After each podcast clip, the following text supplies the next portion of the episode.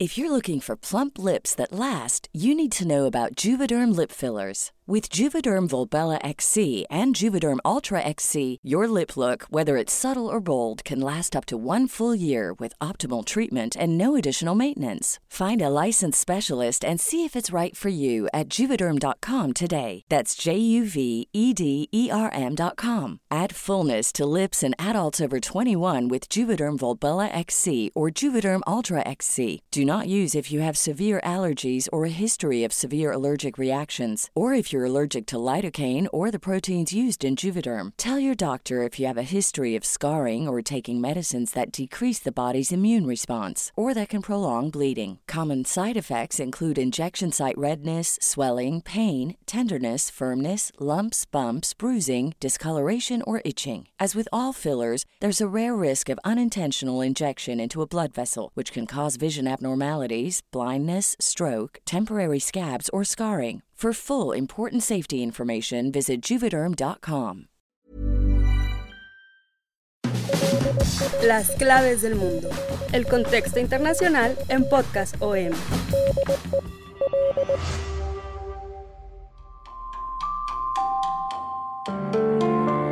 Hola amigos de las claves del mundo, bienvenidos otra vez a este podcast de Organización Editorial Mexicana y los saludamos con mucho gusto una vez más su servidor Víctor Hugo Rico y mi compañero y amigo Jair Soto que estaremos en esta ocasión pues, platicando de las elecciones en Bolivia. ¿Cómo estás Jair? Hola Víctor, un gusto saludarte y compartir micrófonos contigo una semana más. Las vueltas que da la vida, exactamente casi un año, el 20 de octubre de 2019 se llevaban a cabo unas polémicas elecciones que terminaron con la caída del gobierno de Evo Morales y su posterior exilio a México y después a Argentina por una movilización popular y después lo que nosotros consideramos que es un golpe de Estado por el apoyo del ejército y la policía a estos grupos políticos que llevaron a la caída del gobierno, cabezados por un líder carismático de esta ciudad de Santa Cruz, que es la ciudad más rica de Bolivia y pues generalmente era la más opuesta al socialismo de el movimiento de Evo Morales, que era eh, Fernando Camacho, Yanín Añez, que se convirtió después en la presidenta interina, y otras figuras como el candidato derrotado Carlos Mesa, y ahora, un año después, en Bolivia eh, vivimos una pandemia que ha devastado la economía, como en todo el mundo, pero también ha llevado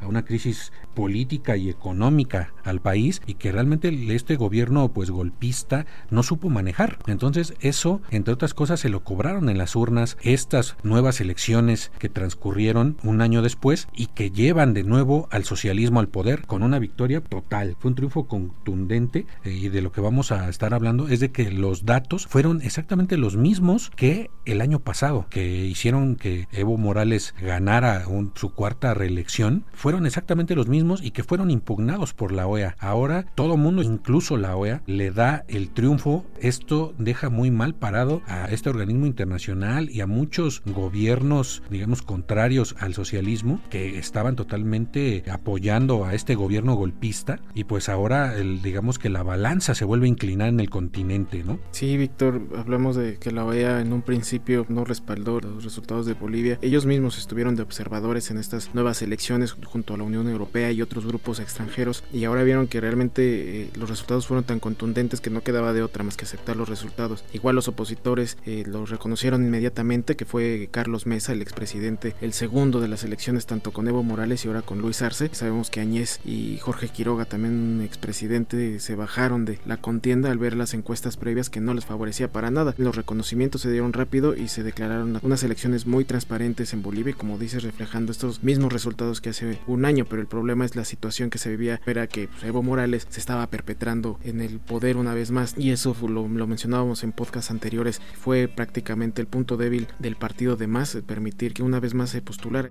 AFP, 24 de octubre de 2020. Morales adelantó hace algunos días que tiene pensado regresar a Bolivia, tras el triunfo de su delfín Luis Arce en las elecciones presidenciales, aunque el exmandatario no dijo una fecha.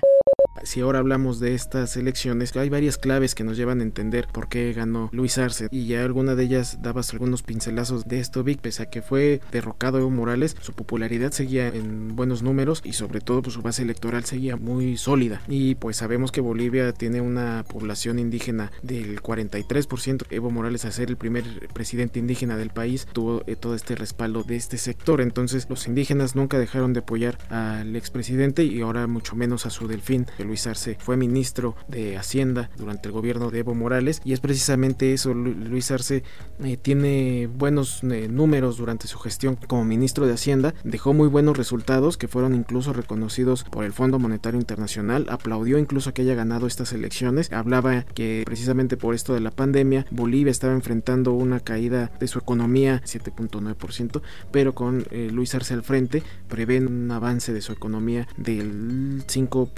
5.7%. Lo que le respalda a Luis Arce es prácticamente su perfil económico en el que con Evo Morales creó un plan económico que obviamente solventó a salir de la pobreza a millones de personas en Bolivia. Prácticamente fue considerado como el cerebro de este boom económico que hubo en Bolivia durante la gestión de Evo Morales. Y bueno, y como mencionabas también Vic, la impopularidad del gobierno interino al ver que no dio resultados para enfrentar la, el coronavirus, incluso actos de corrupción, vimos que renunció el ministro de salud puesto bajo prisión porque compró a sobreprecio unos respiradores, eso fue muy criticado y tuvo que dimitir y pues también vemos que las encuestas poco a poco fue cayendo la aprobación de Añez en el poder al grado de que incluso en estos intentos de aplazar las elecciones con la intención de estabilizarse y generar más confianza, pues no le benefició nada al punto que previo a las elecciones se bajó del barco. Así es, ella era una de las candidatas a la presidencia, pero pues su pésima gestión, sus bajos índices de popularidad le hicieron bajarse. Se fueron bajando poco a poco varios de los candidatos porque la intención al final era hacer una especie de frente contra el movimiento del socialismo, el partido de Evo Morales y Luis Arce, pero al final no se pudo concretar. Fernando Camacho y Carlos Mesa tenían diferencias muy profundas en muchos temas. Hay que recordar que Fernando Camacho era de estos personajes de ultraderecha, ultraconservadores, evangélicos, de, esta zona de Santa Cruz era un perfil mucho más radical que Mesa, que era como de centro derecha, digamos. Entonces había temas en que no se pusieron de acuerdo y nunca pudieron crear un frente común. Más supo canalizar esto del divide y vencerás. Y ellos, a pesar de que hay diferencias en la cúpula además, por ejemplo, la, la presidenta del Senado es crítica en algunos aspectos del gobierno de Evo Morales. Fue la primera que salió a decir que no era tiempo de que regresara Evo Morales, porque después del triunfo de Luis Arce, el primero que salió a dar una conferencia de prensa fue el mismo Evo diciendo que pronto iba a regresar a Bolivia de su exilio en Argentina. Después Luis Arce dice, este será mi gobierno, Evo Morales puede ser bienvenido, puede colaborar si quiere, pero no va a participar en el gobierno. Empezaron a distanciarse de Evo Morales porque él, según eh, estos personajes, pues todavía tiene problemas que resolver. Tiene estas acusaciones que le hizo este gobierno de facto, acusándole de terrorismo, acusándole de varias cosas que pues realmente se pueden ir cayendo por su propio peso en el tiempo, pero todavía le impiden regresar a Bolivia. Él ya quiere regresar hasta la investidura de Luis Arce. A pesar de todo, eh, más supo terminar juntos, unidos y aglutinó pues a toda la población indígena que es la gran mayoría de Bolivia, a todas las zonas rurales, a la zona de El Alto, que es mayoritariamente indígena, de La Paz, incluso mucha gente que protestó contra la cuarta reelección de Evo Morales, volvió a apoyar a más. Eh, en otro podcast donde hablamos precisamente de todo esto que pasó en Bolivia, pues ya casi hace un año hicimos un podcast precisamente de este tema, hablábamos de los pecados de Evo Morales. Entre ellos era el haber erigido, como muchos otros líderes latinoamericanos, el hombre fuerte del país, ¿no? Más allá de las instituciones, más allá de su propio partido, encarnaba todo. Es un presidente muy popular que hizo mucho por, por Bolivia, ya lo, ya lo mencionabas, pero también este cuarto intento de reelección desprestigió mucho al mismo partido. Además, el que Evo Morales se haya alejado y haya un nuevo candidato que, a pesar de ser tecnócrata, de no tener las mismas características de Evo Morales, de líder cocalero, líder indígena, él es un tecnócrata que estudió en el extranjero, se le reconocen sus méritos económicos. Esto hizo que, como que se revitalizara el partido. Entonces, también este es uno de los factores que llevó a más al poder, eh, hace que perviva este ideal del socialismo en Latinoamérica, que fue puesto totalmente abrazado en primera pues por sus aliados directos, por Venezuela, por Cuba sobre todo,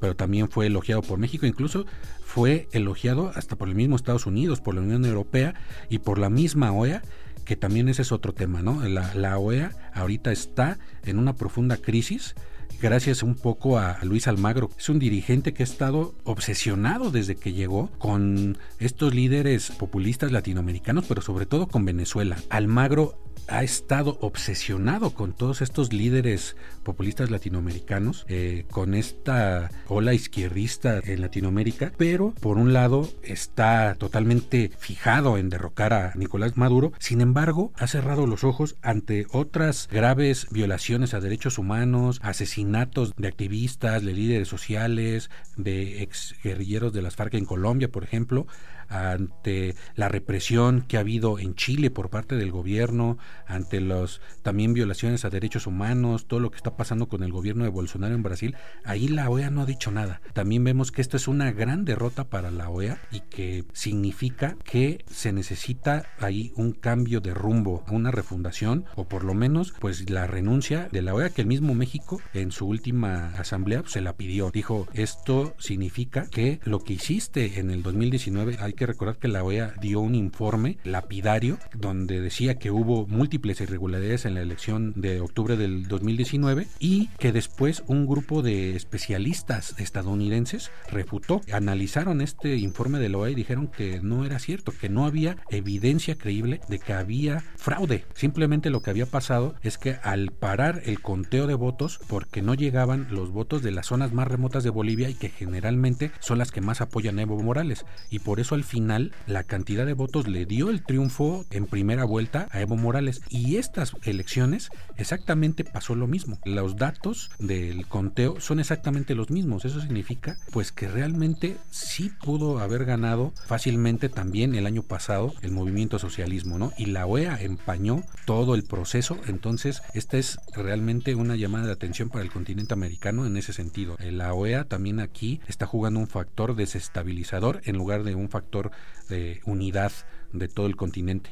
Sí, y bueno, ahora lo que se enfrenta Luis Arce una vez que se nombre presidente, pues en primer lugar ya anunció que va a restablecer estas relaciones históricas con Cuba, con Venezuela, después de que Yanine Añez las rompiera, y esa es una, pero también lo peor que va a enfrentar es esta crisis de coronavirus, pues que todavía no acaba, incluso estamos hablando de que ahorita Bolivia es el tercer país con más muertos per cápita eh, a nivel mundial, y eso lo tiene a cuestas ahora Luis Arce, lo que le dejó la administración del gobierno de facto y también pues evidentemente como en todos lados pues el golpe económico que ha dejado la pandemia y vamos a ver si este Luis Arce puede realmente levantar al país económicamente, moralmente, porque también hay que reconocer que ahorita esta polarización se va a quedar por varios meses. La oposición actualmente sigue alegando un fraude que ya es más que nada un dicho de por no quedarse callados, ¿no? Hay movilizaciones ahí en Santa Cruz, habitan aquí casi toda la oposición de derecha, ahí las movilizaciones mínimas, pero siguen alegando un fraude.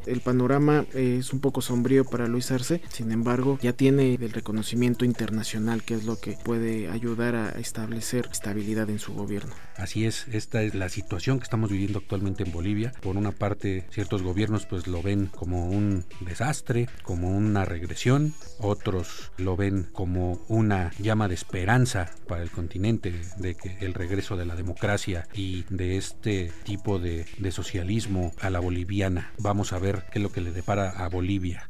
AFP, 24 de octubre de 2020. Hoy el Tribunal Supremo Electoral declara como presidente electo a Luis Arce Catacora y como vicepresidente electo a David Cotubanca Céspedes.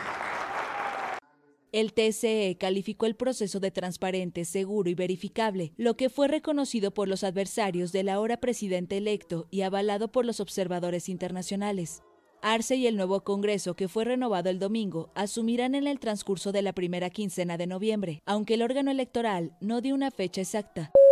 Pues regresamos con el tema de las elecciones en Estados Unidos. Las elecciones de Estados Unidos ya están más cerca, la tensión y las noticias eh, previo a este día están lloviendo y hay varios enfoques que nos gustaría compartir con ustedes, sobre todo ahora que una vez más vuelve el fantasma de las intromisiones extranjeras. En 2016 hablábamos del Russia Gate y ahora puede replicarse esto tal vez, ¿no, Víctor? Parece que Donald Trump no aprende, es como un niño que lo cachan haciendo una maldad y lo regañan, pero sabes que va a volver a hacerlo, ¿no? A menos que le pusieras un buen escarmiento. Como no hubo escarmiento para él y fue absuelto en el juicio político, pues siguen las andadas, pero ahora pues, recargado a la décima potencia está con todo precisamente, pues está mostrando una desesperación menos de dos semanas de las elecciones en Estados Unidos. Las encuestas nacionales lo ponen por lo menos 11 puntos abajo de Joe Biden, aunque en estados clave, llamados allá estados campana, donde se decide pues por muy poco y al final pues no importa quién tiene más votos, sino quién gana cada estado.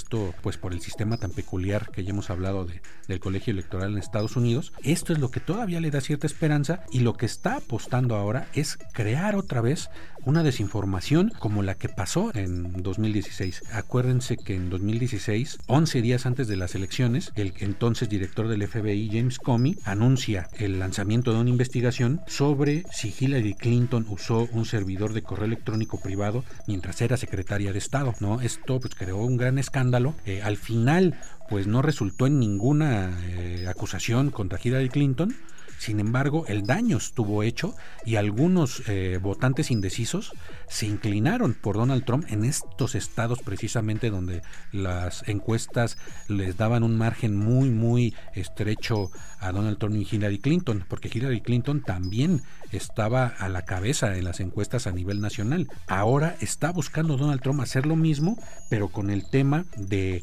el hijo de Joe Biden, Hunter Biden, que ya les hemos hablado, eh, si se acuerdan de este caso del Ucrania Gate, supuestamente Hunter a expensas pues, del cargo de su padre tuvo un importante cargo en una empresa gasera de Ucrania eh, muy lucrativa pero también se habla de diversos actos de corrupción de que su padre fue ahí como tipo tráfico de influencias. Entonces esa historia que también ahorita pues no tiene muchos puntos de acreditarse no ha podido ser comprobada está usando la Trump en todos en su Twitter y en todos los medios que puede en Fox y en varios medios independientes pequeños de derecha o de que están a favor del Partido Republicano están volviendo a replicar esta historia y es lo que piensa Trump que puede salvarlo ahora y que le puede dar otra vez la presidencia. No estamos hablando pues de teorías de la conspiración y escándalos falsos. Esto es la última carta que se está jugando Donald Trump porque no encuentra de otra forma, ¿no? Por la cuestión del coronavirus está en el suelo,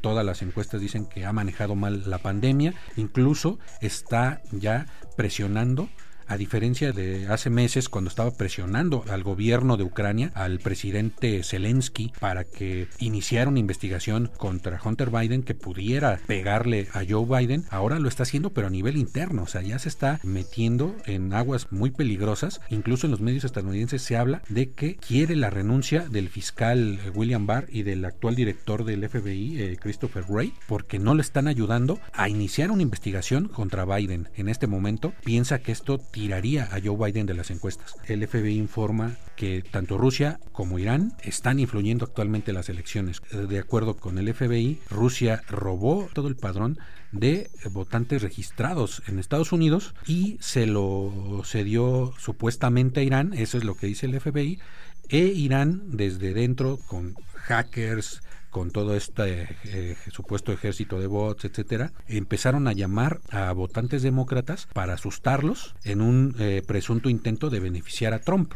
pero esto obviamente se traduciría en términos políticos como que los demócratas están buscando implicar a Trump en una nueva trama de injerencia y esto lo puede usar eh, Donald Trump para decir que los demócratas son los que están lanzando esta campaña porque Irán odia a Donald Trump.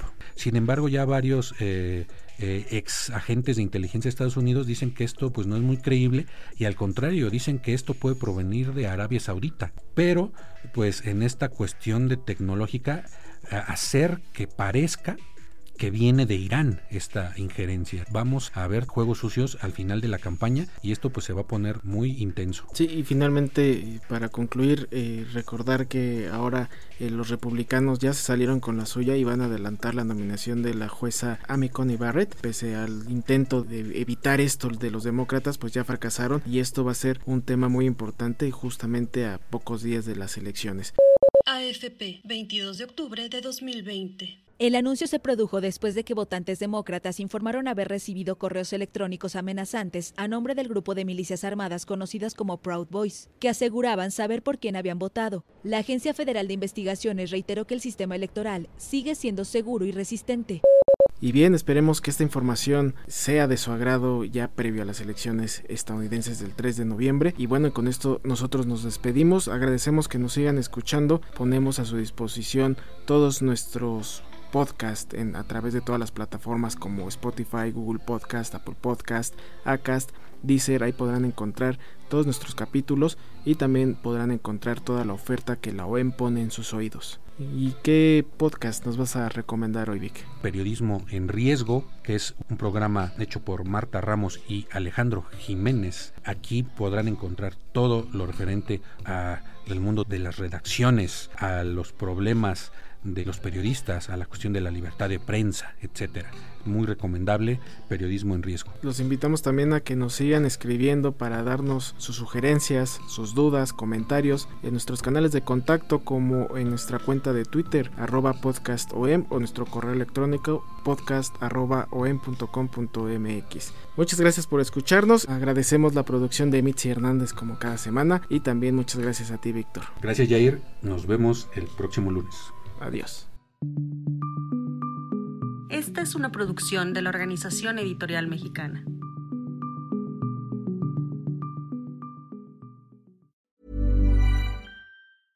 How would you like to look five years younger? In a clinical study, people that had volume added with Juvederm Voluma XC in the cheeks perceived themselves as looking five years younger at six months after treatment. Look younger, feel like you. Add volume for lift and contour in the cheeks with Juvederm Voluma XC. Reverse signs of aging by adding volume to smooth laugh lines with Juvederm Volure XC. For important safety information and to find a licensed specialist, visit juvederm.com. That's J U V E D E R M.com. Not for people with severe allergic reactions, allergies to lidocaine, or the proteins used in Juvederm. Common side effects include injection site redness, swelling, pain, tenderness, firmness, lumps, bumps, bruising, discoloration, or itching. There's a risk of unintentional injection into a blood vessel, which can cause vision abnormalities, blindness, stroke, temporary scabs, or scarring. Talk to a licensed specialist to find out if it's right for you.